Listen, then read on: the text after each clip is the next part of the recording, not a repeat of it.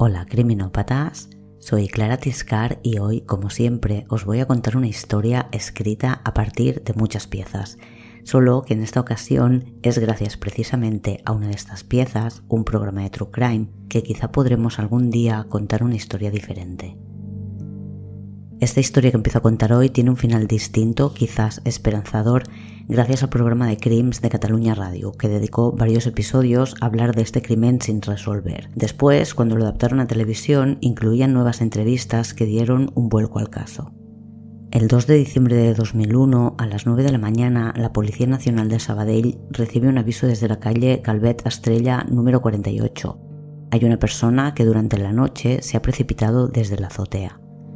Esta es la historia de la muerte incomprensible de Elena Jubany y la larga lucha de su familia para que se sepa qué pasó.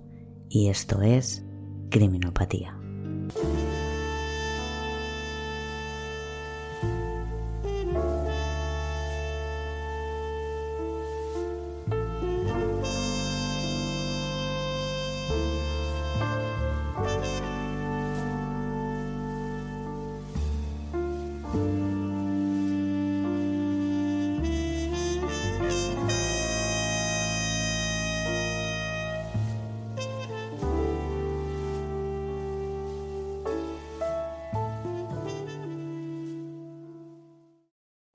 Volvamos al sábado 1 de diciembre de 2001. Joan Jubany ha quedado para comer con su hija Elena, pero ella no llega. Elena tiene 27 años y hace más o menos un año que vive en Sabadell. Aunque estudió periodismo y ejerció durante una temporada, hace un tiempo decidió dar un giro a su vida. Quizás el periodismo no es lo que ella esperaba. A ella le gusta estar rodeada de libros y escribir. Deja el periodismo y trabaja en una librería muy conocida de Mataró durante un tiempo. Decide preparar oposiciones para ser bibliotecaria.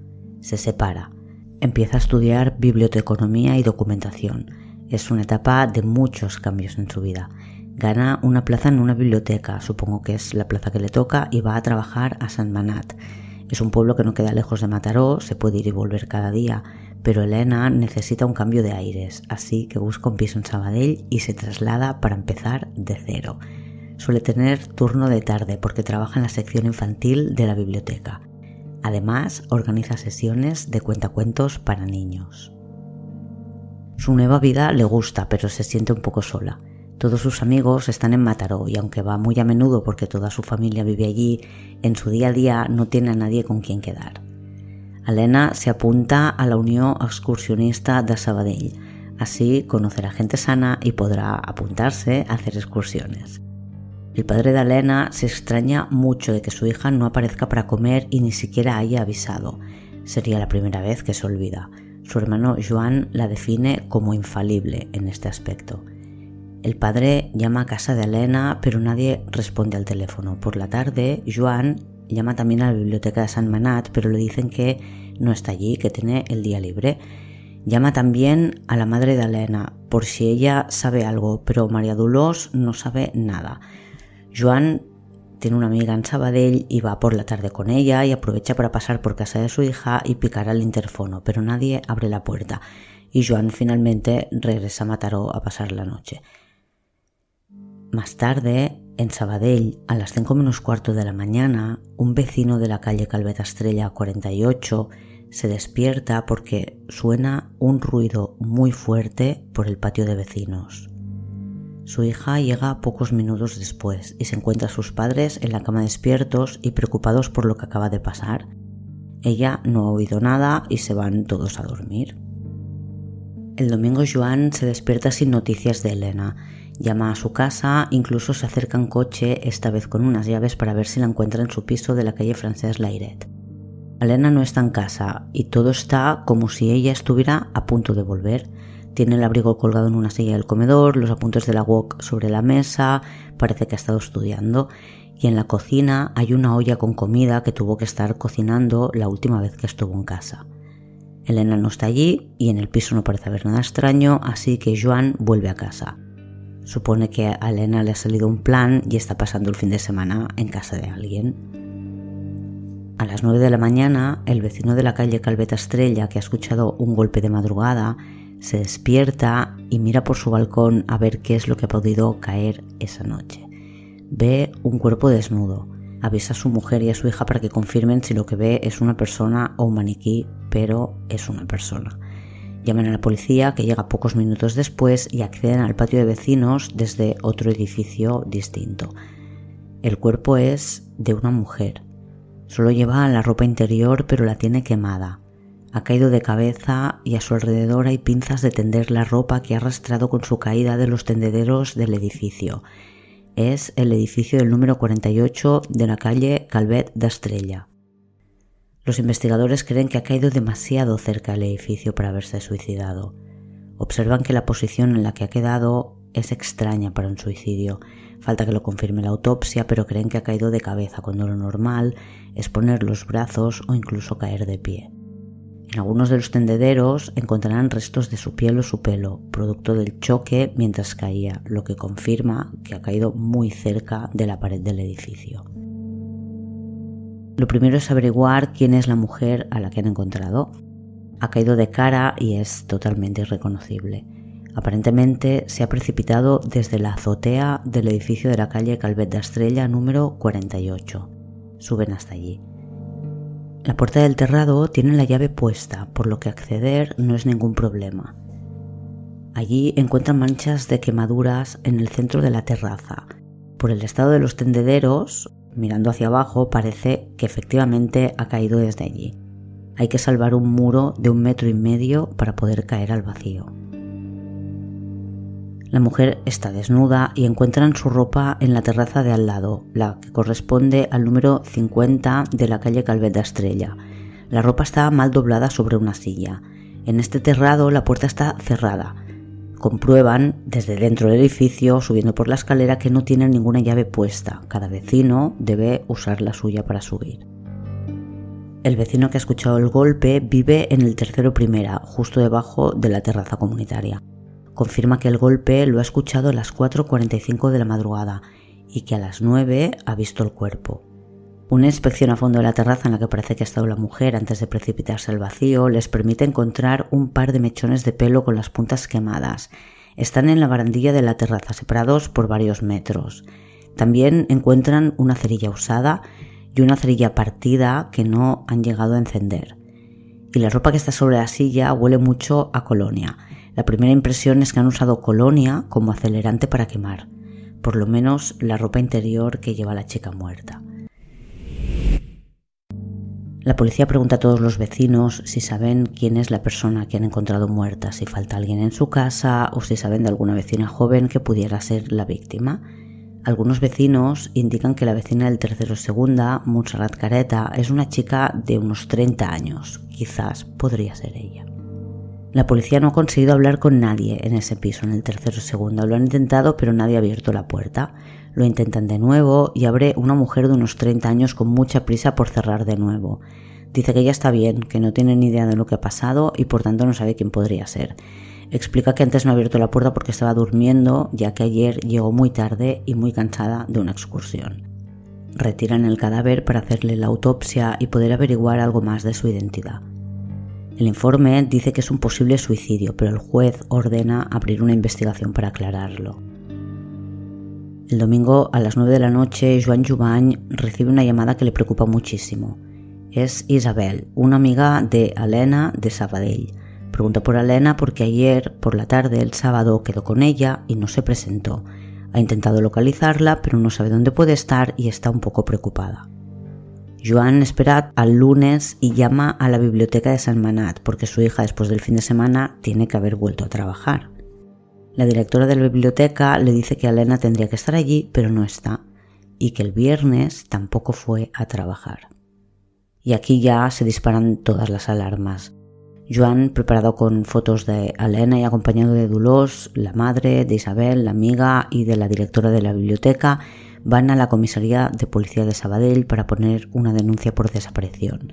Imagino que como Elena tiene 27 años y en aquella época se decía, aunque no tenía por qué ser cierto, que tenían que esperarse 48 horas para poder denunciar la desaparición de alguien, Joan va con más de una persona que atestigue esa desaparición, no fuera caso que le mandaran esperar más días. En la comisaría de Sabadell están tratando de identificar una mujer que encontraron precipitada en el patio de vecinos de la calle Calveta Estrella cuando Joan llega denunciando que su hija ha desaparecido. Joan muestra las fotos de Elena y uno de los policías cree que los pantalones que llevan una de las imágenes son los mismos que han encontrado en la azotea de la calle Calveta Estrella número 50. Toman nota del vehículo de Elena, de su DNI y les hacen esperar para poder cotejar las huellas y comprobar que la persona hallada muerta es Elena Jubany, de 27 años y nacida en Mataró. Y Joan Jubany, que iba a poner una denuncia por desaparición, sale de la comisaría un rato más tarde con la noticia de que a su hija la encontraron el día anterior muerta y que se ha suicidado.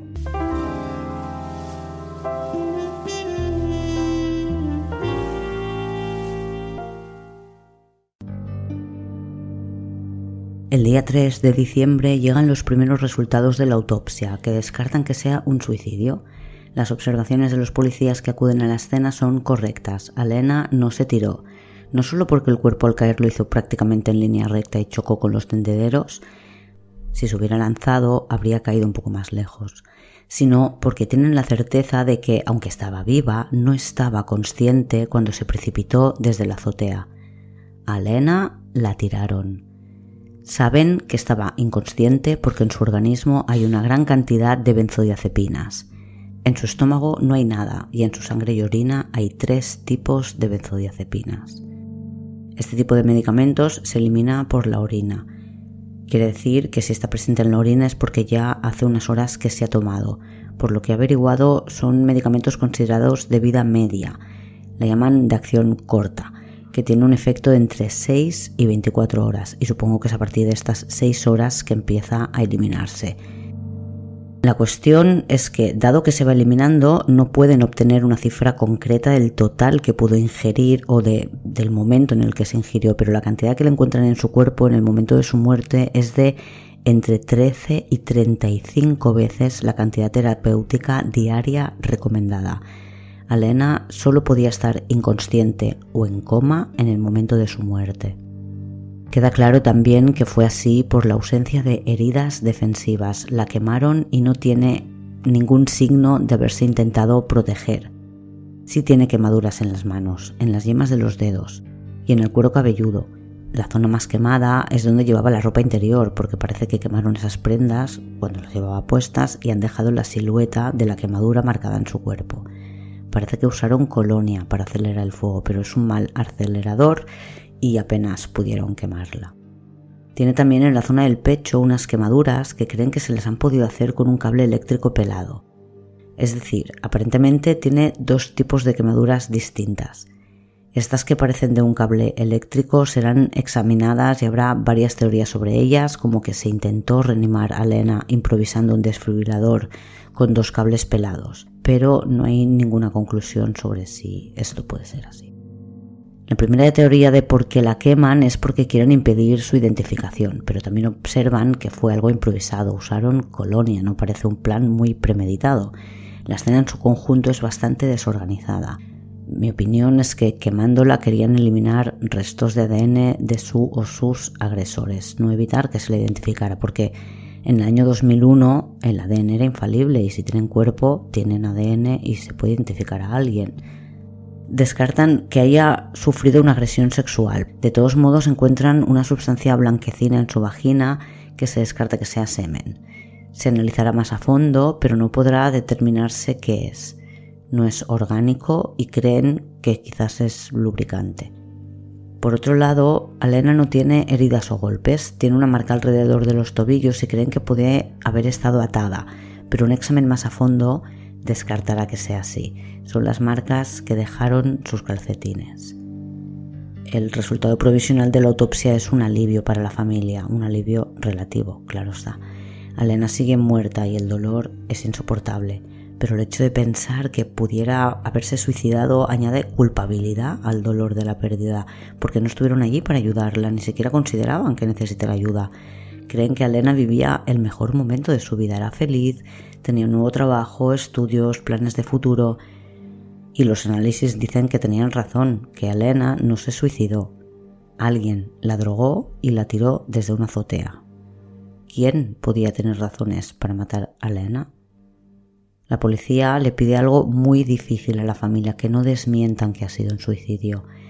Elena no muere en el edificio en el que vive y nadie sabe por qué ha ido a ese otro edificio. En algún medio han dado la noticia diciendo que ha sido un suicidio y la policía quiere que siga siendo así. Y la familia de Elena tiene que despedirse de ella mientras todo el mundo cree que se ha suicidado y nadie entiende nada porque es algo común. Nadie que conoce a Elena cree que haya podido suicidarse. Imposible, jamás. En un caso así, se empieza mirando su entorno. ¿Quién podría tener motivos? Además, se analizan las últimas horas o los últimos días, y en este caso con más razón porque Elena fue encontrada muerta el domingo por la mañana, pero ya el viernes por la tarde había faltado al trabajo y no saben exactamente cuándo desapareció. Elena el jueves sí fue a trabajar, al salir de la biblioteca tenía una sesión de cuentacuentos en el centro cívico San Ulagué de Sabadell. La policía comprueba que fue la sesión y que la vieron marcharse en dirección hacia la Gran Vía de Sabadell sobre las 10.45 de la noche.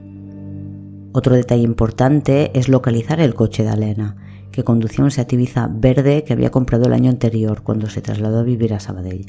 Lo encuentran muy cerca de la calle Calvet de Estrella, donde aparece muerta también cerca del centro cívico al que fue a contar cuentos el jueves por la tarde. No han encontrado las llaves del coche, pero aunque las hubieran encontrado imagino que lo retiraría una grúa igualmente para preservar el interior al máximo y eso es lo que hacen, se lo llevan para poder analizarlo. La policía, porque lo pide la familia, inspecciona la casa de Elena y comprueba que, como dijo su padre, todo está preparado para volver pronto les parece especialmente extraño que en diciembre se marchara de casa sin su abrigo y su bufanda, que están en una silla del comedor. Y Elena llegó a casa el jueves después de la sesión de cuentos porque habló desde su casa por teléfono con su amiga Isabel y quedó con ella para el sábado por la tarde después de comer con su padre. Ven que su pastilla anticonceptiva del viernes no está, se la ha tomado, y que el viernes por la mañana estuvo cocinando y dejó la comida preparada. En su casa encuentran una botella de vino, dos copas y dos tazas. Analizarán las huellas, pero solo encuentran las de Elena. Un poco más de información lo obtienen gracias a su ordenador. Estuvo chateando entre las 9.55 y las 10.18. A las 11.03 llama por teléfono a un amigo con quien habla unos minutos. Es la última persona que habla con ella. Elena no tenía teléfono móvil, todas las llamadas de las que hablo siempre son de teléfonos fijos. A las 11 y 28 llama a un amigo. La llamada dura un segundo, por lo que supongo que saltaría el contestador y colgó. Y ese viernes tendría que haber entrado a trabajar a las 3 y ya no se presentó. No se sabe nada de ella hasta que la encuentran muerta en la calle Calvet de Estrella 48, que está a un cuarto de hora en coche de su casa. No saben qué podía hacer allí, así que una de las primeras cosas que trata de averiguar la policía es la vida sentimental de Alena. ¿Tenía pareja? ¿Algún ex que no llevara bien la separación? Gracias a la familia, supongo que su hermana y alguna otra amiga, descubren que Alena se separó hace más de un año y que ha mantenido buena relación con su expareja. Por otro lado, parece ser que Alena tiene un par de relaciones simultáneas, nada serio. Las dos personas con las que se relaciona Elena tienen coartadas sólidas, no viven en Sabadell y son descartados rápidamente por la policía. Por tanto, necesitamos otra persona que pueda tener algo en contra de ella. Su familia cree que no hay nadie, que Elena está viviendo un muy buen momento en su vida. De sus relaciones en Sabadell o sus nuevas amistades no tienen mucha información porque Elena tenía 27 años y llevaba años haciendo su vida independizada de sus padres. La policía habla con Isabel, la chica con la que Elena había quedado el sábado y con quien habló el jueves día 29 por la noche. Isabel tiene 31 años. Se conocieron hace unos ocho meses en una excursión de la Unión Excursionista a Sabadell, la UES, y hicieron un viaje a Mallorca que hicieron en abril de 2001. Isabel se ha convertido desde entonces en la mejor amiga de Elena en Sabadell. Quedan frecuentemente y hablan de forma habitual. Isabel confirma todo lo que la familia dice de ella, que era una chica feliz, que era libre, que se sentía realizada con su trabajo y satisfecha de su vida en general. Pero cuenta algo que la familia no ha mencionado y que despierta el interés de la policía. Elena había recibido un par de anónimos en su casa, acompañados de una merienda. El primero lo encontró el 17 de septiembre de 2001, un lunes. Alena entraba a trabajar a las 3 de la tarde, por lo que debía salir de su casa sobre las 2 y cuarto para ir hasta el coche que tenía aparcado en la calle, conducir hasta San Manat, que es donde está la biblioteca en la que trabaja, que queda a unos 20 minutos en coche de su casa. Por tanto, ese día, cuando Elena salió de casa para ir a trabajar, en el pomo de la puerta se encontró una bolsa con unos croissants de chocolate y una horchata. Junto a la merienda había una nota manuscrita escrita en catalán. Elena estaba sorprendida porque apenas nadie sabía su dirección en Sabadell. Además, venía con una horchata, que es su bebida favorita, pero tampoco era algo que ella fuera pregonando. Le vino a la cabeza una horchata que tomaron Isabel y ella días atrás, acompañadas por dos chicos, compañeros de excursiones de la UES, Jaume Sanllaí y Xavi Jiménez. A Xavi le gustaba Elena, pero ella había dejado claro que no tenía interés en él.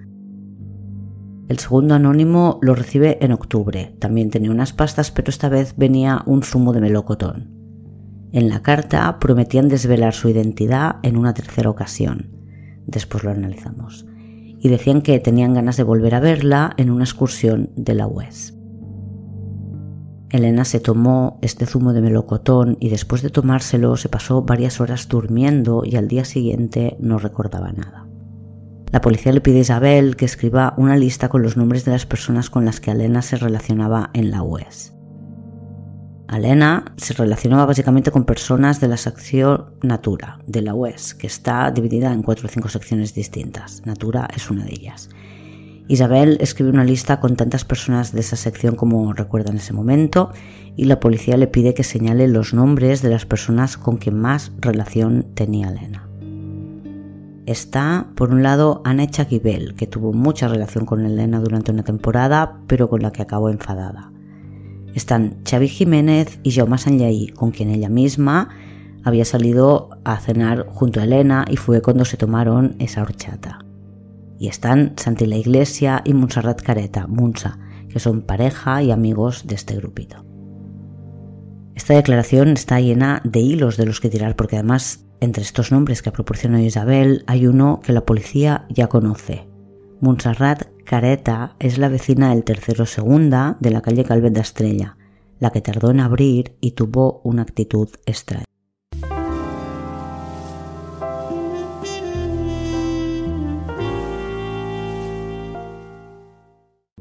Vamos a los anónimos. Tiene copias de estos anónimos un amigo de Elena.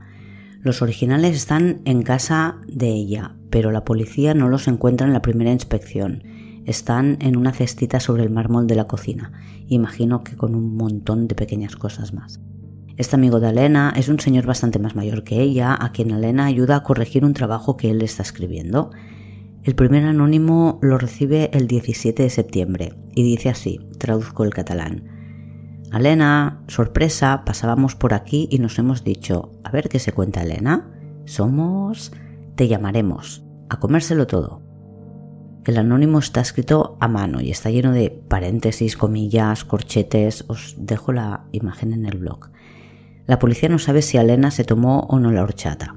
Saben que le preguntó a su hermana si se la había llevado ella o su madre y Diana, la hermana de Elena, dijo que no, que ella no había ido por Sabadell y que no sabía que su madre hubiera ido. Y por supuesto que ni se le ocurriera bebérsela. En aquel momento la cosa quedó así. Se desconocía que había hecho Elena con la horchata. Hoy en día, en 2021, os lo contaré en el tercer episodio, la familia tiene una conversación por chat en la que Elena decía que había tomado la horchata y dice que fue por la noche. Aparentemente no notó ningún efecto extraño o le pasó por la noche y no se dio cuenta. Pero en este punto de la investigación, como decía, no saben si la tomó, dan por hecho que no, pero yo creo que sí se la tomó. Porque si no, no se habría tomado el segundo. Elena piensa quién puede conocer dónde vive y quién sabe que le guste la horchata. Xavi cumple con los dos requisitos. La acompañó a casa después de la cena y tomaron horchata. Alena comenta con su hermana en algún momento que se siente observada, que quizás es una paranoia de ella, pero que le ha parecido ver varias veces a Xavi cerca de su casa. El segundo anónimo lo recibe el martes 9 de octubre. También está colgado en la puerta de su casa dentro de una bolsa. Esta vez hay pastas y un zumo de melocotón. Alena se lleva el zumo al trabajo. El anónimo también manuscrito, pero esta vez con aparentemente dos tipos de letra distinto, dice así. El párrafo 1 corresponde a la letra 1. Alena, antes que nada, esperamos que te tomes esto con el mismo sentido del humor que nosotros, o nosotras, porque en catalán lo decimos igual y se escribe igual. A la tercera te destapamos el misterio. Es bastante seguro que te harás un hartón de reír. Y el párrafo 2, que corresponde a la letra 2, dice, nos gustaría mucho coincidir de nuevo contigo en una excursión de la UES. Lo hablamos. Ahora vamos a ver si encontramos un lugar, entre comillas, bueno, bonito y barato, en Sabadell para perfeccionar el inglés. Ah, buen provecho. No nos hagas un feo, ¿eh? A la tercera ya nos invitarás tú, no lo dudamos. Besos. Este no tiene ni corchetes ni paréntesis como el primer anónimo, Llévalo de bueno, bonito y barato entre comillas, porque está escrito en castellano en el original, excepto la I de bueno, bonito y barato, que es una I latina, que es como se escribe en catalán. Ambos párrafos, me parece que las construcciones en catalán son de alguien que lo habla bien, no solo lo habla de forma habitual, que lo habla bien. Quiero decir que no está lleno de los castellanismos típicos que llenan cualquier texto o cualquier conversación hoy en día. Está escrito con expresiones que a mí me parecen un poco rimbombantes dice es força segur que et un bon tip de riure, que creo que lo he traducido como es bastante seguro que te harás un buen hartón de reír, cuando podría decir simplemente segur rius, seguro que ríes. Sin duda es un texto que debería estudiar a fondo un lingüista forense. Lo importante ahora es que este anónimo viene acompañado de un zumo de melocotón que Elena se toma al día siguiente en el trabajo. El 10 de octubre, después de beber como media botella de zumo, es un zumo pequeñito, Elena empieza a sentirse mareada y un poco extraña. Está ayudando a corregir el trabajo a su amigo, Salvador. Al final de la tarde le dice que no se encuentra nada bien y que no se ve capacitada para conducir. Salvador le ofrece llevarla a casa, pero ella le dice que no es una buena idea porque al día siguiente, como no tendrá coche, no tendrá forma de ir de Sabadell a San Manat Así que él le ofrece que pase la noche en su casa. Se la lleva en su coche y mañana él mismo la trae de vuelta a la biblioteca. Elena acepta y en el trayecto en coche de San Manat al pueblo donde vive este hombre, creo que es San Felipe de Acudinas, Elena se queda dormida.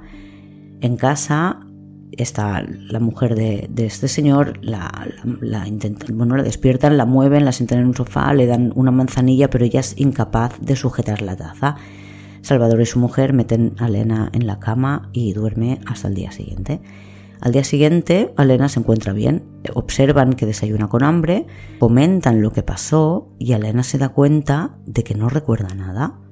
Es más, revisan la corrección que le hizo a Salvador y aunque reconoce su letra, alucina con las correcciones que le hizo, aunque estaba pensando.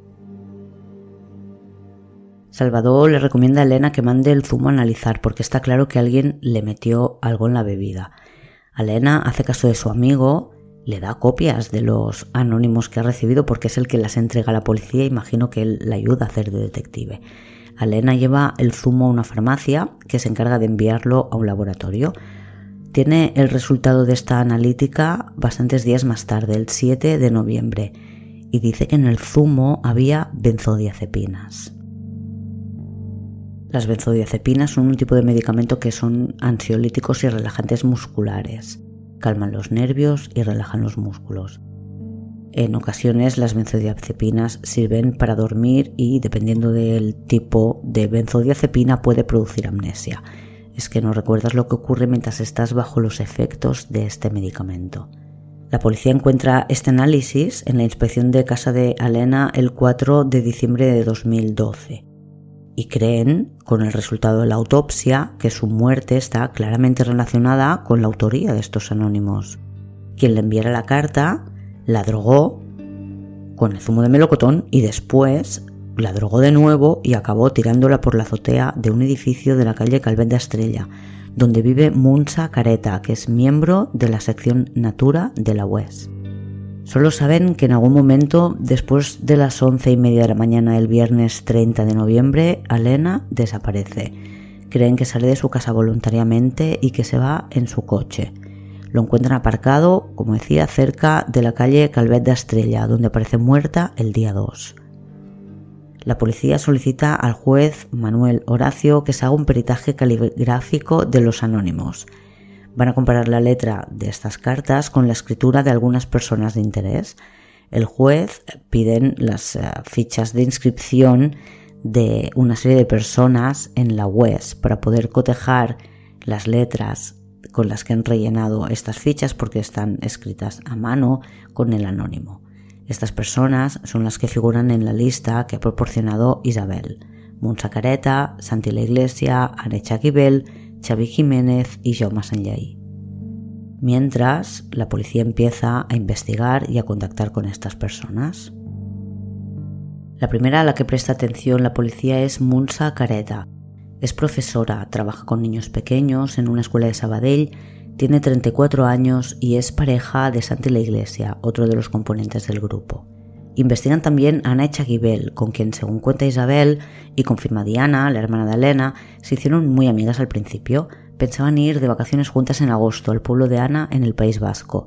Antes organizaron una excursión para la UES juntas, pero en esta organización tuvieron algún problema. Elena quiso poner un poco de distancia y Ana se comportó de una forma un poco obsesiva porque dicen que la llegó a llamar hasta 15 veces en un día. Elena decidió suspender las vacaciones con Ana y no lo habían arreglado cuando Elena murió. Creo que este tema, esta relación llevó un poco de cabeza a los investigadores saber si Ana y Elena eran amigas o si tenían algún otro tipo de relación más sexual. Porque una amiga puede querer matarte, claro, mirad las amigas de Skylar Nis del episodio 9. Pero creo que estadísticamente es más probable que lo haga alguien con quien has tenido una relación de pareja. Investigan pues también a Ana porque está en el grupito y varias fuentes hablan de un conflicto con Elena y llega el momento en el que tienen que tomar declaración a los sospechosos. Son personas que la policía necesita descartar, si no queréis llamarles sospechosos. Empiezan por Montserrat Careta, que declara el 12 de diciembre. Llega a la comisaría acompañada por su pareja Santi La Iglesia, ya que está allí, le toma también declaración. Empecemos por Munsa. Le preguntan si era muy amiga de Elena y dice que no, que se conocían, pero poco más. Le preguntan si sabía que había muerto, que la persona que se precipitó desde su edificio era ella y dice que sí, que se enteró hace un par de días, el día 10, en una reunión de la UES, que se entera por el presidente de la entidad, Francesc Macià, y que le dijeron que se había suicidado. Cuando le preguntan si creía que Elena es una persona que se podía suicidar, no lo descarta, dice que era una chica muy introvertida. El día 30 cuenta que fue a trabajar con normalidad, es profesora en un colegio y su horario es de 9 a 1 y de 3 a 5 Suele comer en casa, por lo que ese viernes es lo que hizo. Salió a la una, comió en casa y volvió al colegio. Después dice que fueron a ver un partido de fútbol en el campo del Sabadell y se quedaron a dormir en casa de los padres de Santi. Al día siguiente, sábado 1, se van de excursión a Prades con la Wes. Después recuerda que hubo un viernes que no fue a trabajar por la tarde porque le vino a la regla y no se encontraba bien. Pero no sabe si era el día 30 o el viernes anterior, que era el 23. La policía lo anota para comprobarlo. Santi, que es abogado, tiene 31 años y hace un par de años que es el novio de Munsa, explica que el viernes 30 por la tarde trabajó con normalidad en el bufete de abogados y después quedó con Munsa para preparar bocadillos para una excursión a la que pensaban ir al día siguiente. No recuerda si los prepararon en casa de ella o en casa de él. Después, cada uno durmió en su casa. Ese mismo día declara Anecha Kibel, que aporta datos sobre dónde estaba el día 30 y el día 1 que la policía comprobará como ciertos. No tengo detalles. Sobre la relación con Elena explica que sí, que puede que la llamara hasta 15 veces, pero que no le parece algo preocupante. Quita importancia a la discusión y dice que no ha sabido nada de ella desde hace semanas o meses. Santi regresará al día siguiente, el día 13, a la comisaría para cambiar su declaración. Cuando lo comentó con al salir, recordó lo que habían hecho el día anterior y certifica lo que dijo ella. Ella le recogió en su oficina, vieron un anuncio por la televisión del partido de fútbol y fueron a verlo. Y también al día siguiente, el 13 de diciembre, la policía interroga a Xavi y a Jauma. Xavi Jiménez, que también está en la treintena y creo que es ingeniero, declara que por la mañana del día 30 tuvo una reunión de trabajo en Sardañola Después comió en la Autónoma, la universidad, y por la tarde trabajó allí con su ordenador. Al final del día se acercó a la UES para preparar la excursión del día siguiente y repartir la gente en los coches que ya habían confirmado que irían. Lo hizo con su amigo Jaume Sanyaí. Después fueron a tomar algo a un bar y a las 11 menos cuarto ya estaba en casa después de llevar a Jaume a la suya. Cuando le preguntaron por su relación con Elena, dice que compañeros de excursiones y poco más. Junto a Munsa, es la única persona que no se sorprende de que Elena se haya suicidado. Sí que sabe dónde vive, dice, aunque nunca ha estado en su casa, pero ha acompañado a Elena varias veces hasta su portal. Jaume, por su parte, declara que trabajó en su casa hasta las 8 de la tarde. Después fue a Barcelona, donde quedó con unos amigos con quien cenó y tomó una copa antes de volver a Sabadell pasada la una de la madrugada. Y tal como había hecho Santi, al día siguiente Jaume regresará a la comisaría para cambiar su declaración. Por lo visto, en lugar de bajar a Barcelona con unos amigos, lo que hizo fue ir a la UES a recoger la lista de personas apuntadas y después tomar algo con Xavi que le acercó a casa en coche.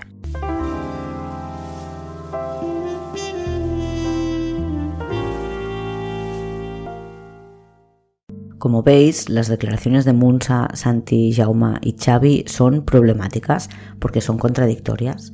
Y es obvio que yo no soy policía, pero mi lógica indica que el siguiente paso sería contrastar las declaraciones.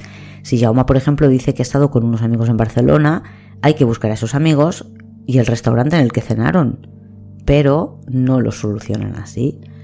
En el próximo episodio os cuento cómo y cuándo solventan estas incongruencias si descubren o confirman que Santi y Munsa estuvieron en la excursión al día siguiente, pero que llegaron de forma improvisada porque no se habían apuntado previamente.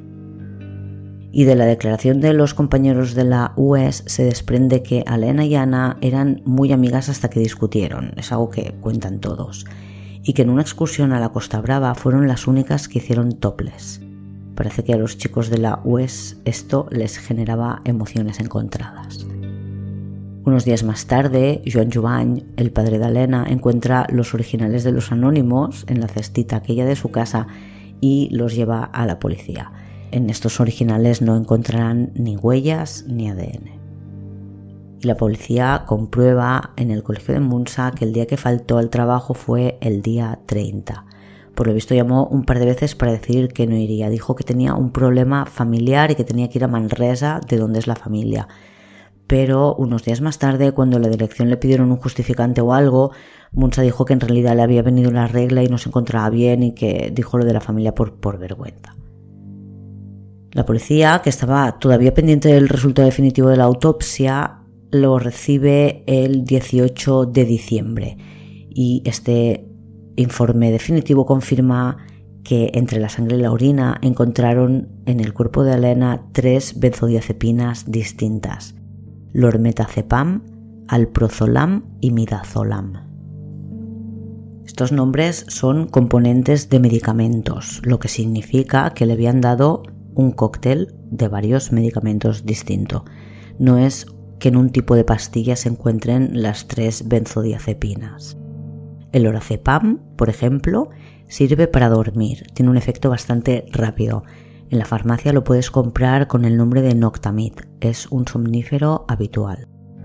El alprozalam es un ansiolítico, se usa contra la ansiedad. Relaja el sistema nervioso y el sistema muscular. Se usa también como sedante e inductor del sueño.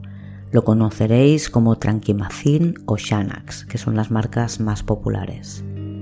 El midozalam calma la ansiedad, pero sobre todo tiene un efecto amnésico. Por eso se usa en pruebas médicas o antes de intervenciones quirúrgicas para preparar al paciente para la sedación. Te relaja mucho y lo más interesante para esto de las pruebas médicas es que hace que no recuerdes nada. Se usa en pruebas como por ejemplo la colonoscopia. También se puede encontrar en farmacias bajo alguna marca comercial y como genérico. Y como ya indicaban los primeros resultados, había una cantidad hasta 35 veces superior a la máxima recomendada, por lo que Elena debió entrar en coma. No obstante, estaba viva cuando murió. Si la hubieran llevado a un hospital, podrían haberla salvado y no tiene marcas ni morados previos a su muerte. Por tanto, la subieron a la azotea sin arrastrarla. Y esto es un dato importante porque el informe de la autopsia remarca que la muerte fue provocada al precipitarla desde la azotea, todavía viva. y que fue necesaria más de una persona o una con la suficiente fuerza como para levantarla, subirla por la escalera y de nuevo levantarla para pasarla sobre el muro del terrado y dejarla caer al vacío. Munsacareta vive en la última planta de ese edificio. Si Elena llegó a casa de Munsacareta por su propio pie, después, una vez drogada, solo tuvieron que subirla 19 escalones hasta la azotea. Y este informe, que se conoce el 18 de diciembre, es el último trámite que se realiza en 2001. El 2 de enero se confirma que el acelerante con el que se trató de prender fuego a Elena era colonia, después de unas cuantas pruebas que se han realizado, y el 7 de enero el juez Manuel Horacio declara el secreto de sumario para todas las actuaciones del caso. Es retroactivo, por tanto se aplica a todo lo que ya se ha hecho hasta ese momento. El 14 de enero llegó un primer resultado del análisis grafológico que se había realizado con las fichas de inscripción de la UES, que están escritas en letras mayúsculas. Están escritas a mano, pero en mayúsculas. Este informe dice que hay dos autoras y que son Montserrat Careta y Ana Echaguibel. Ana Echaguibel habría escrito el primer párrafo del segundo anónimo y Montserrat el resto. El juez pide ese mismo día un informe más completo y solicita a las compañías telefónicas un listado de las llamadas de Anne Chaguibel y Musarrat Careta. El 28 de enero llega el informe completo de los peritos en caligrafía que atribuyen la autoría de los anónimos a Munsa y a Ana, siempre pendientes de confirmar cuando pueden hacer comparaciones con un texto no escrito en mayúsculas y el 12 de febrero de 2002 la policía detiene a Ana Echaguibel y a Montserrat Careta. A Ana la dejarán en libertad provisional ese mismo día, pero a Munsa la enviarán a la cárcel después de interrogarla y registrar su vivienda. Lo que explica Munsa, lo que encuentran en su casa y si tienen más pruebas contra ella, os lo contaré en el siguiente episodio porque hay mucho por contar todavía. Así que hasta la semana que viene, criminópatas.